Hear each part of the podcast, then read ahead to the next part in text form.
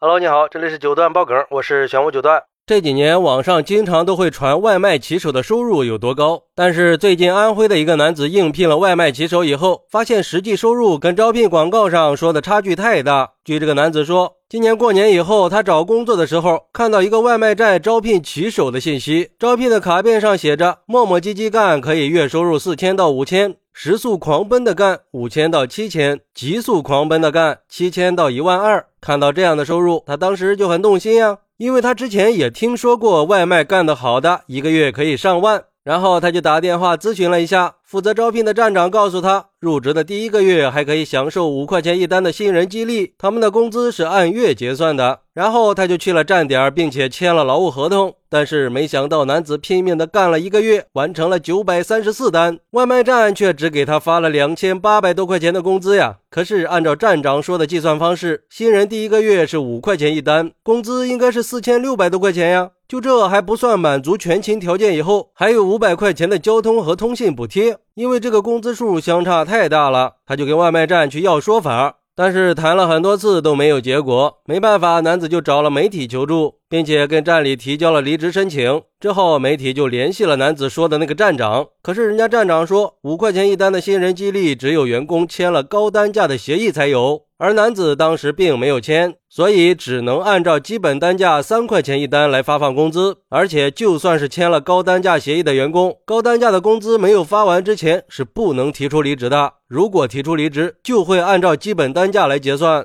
后来经过媒体的协商，站长也做出了让步，说男子虽然没有签这个协议，但是他们愿意按照每单五块钱的激励来算。在扣除了保险和租车费用以后，已经给男子补发了一千一百四十八块钱。不过，男子又提出了另一个要求，他希望能够尽快的结算他剩下的工资。但是站长回应说，这个目前只能按流程走，剩下的工资会在月底的结算日跟其他骑手统一发放。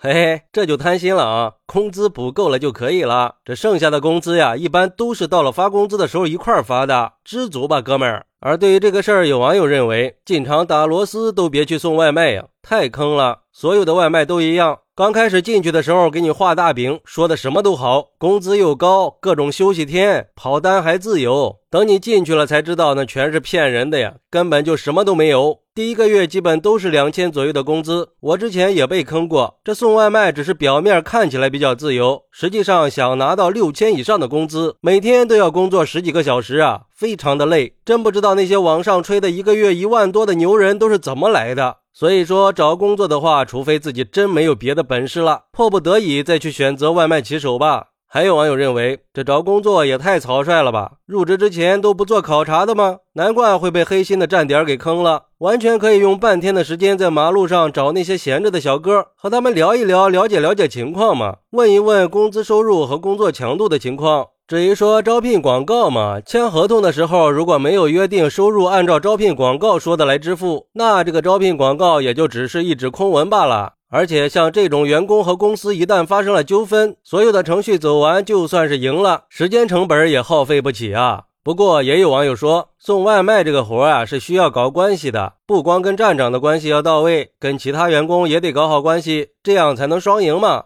配送这种工作，靠一个人单打独斗，就是再辛苦也赚不多的，还不如知道同事们的位置，这样一条路上的单子都能顺路给送了，相互配合着来。如果是一个人搞，万一你接了个很远的单子，难道你就只送这一单吗？那一个月下来，你还不得饿死呀？所以说，不是收入低，只是你不会跑而已。正常情况下，一个月轻轻松松都可以跑一千五百单以上的。看来这每个行业都是有技巧的呀。不过话说回来，最近这半年外卖小哥的跑单量都下降了，原因也很简单，因为过去的三年，很多人大部分时间都是禁足在家的。所以点外卖的人也会比较多，而且那个时候啊，各大平台开出的收入条件也很不错，只要你肯努力，一个月跑下来月入过万也确实不是问题。可是现在已经完全放开了呀，可以自己出来吃饭了，点外卖的人数也就下降了，就会出现骑手比订单还多的情况。你说就这种情况还能有多少工资可以拿呀？这个男子就是典型的轻信了网上所说的送外卖轻松月入过万的说法。所以建议想入行跑外卖的兄弟们，一定要好好考虑一下这个行业是不是适合你。最好是找那些过来人去咨询一下，别到最后风吹日晒的，还白白的花了装备钱和租车费呀。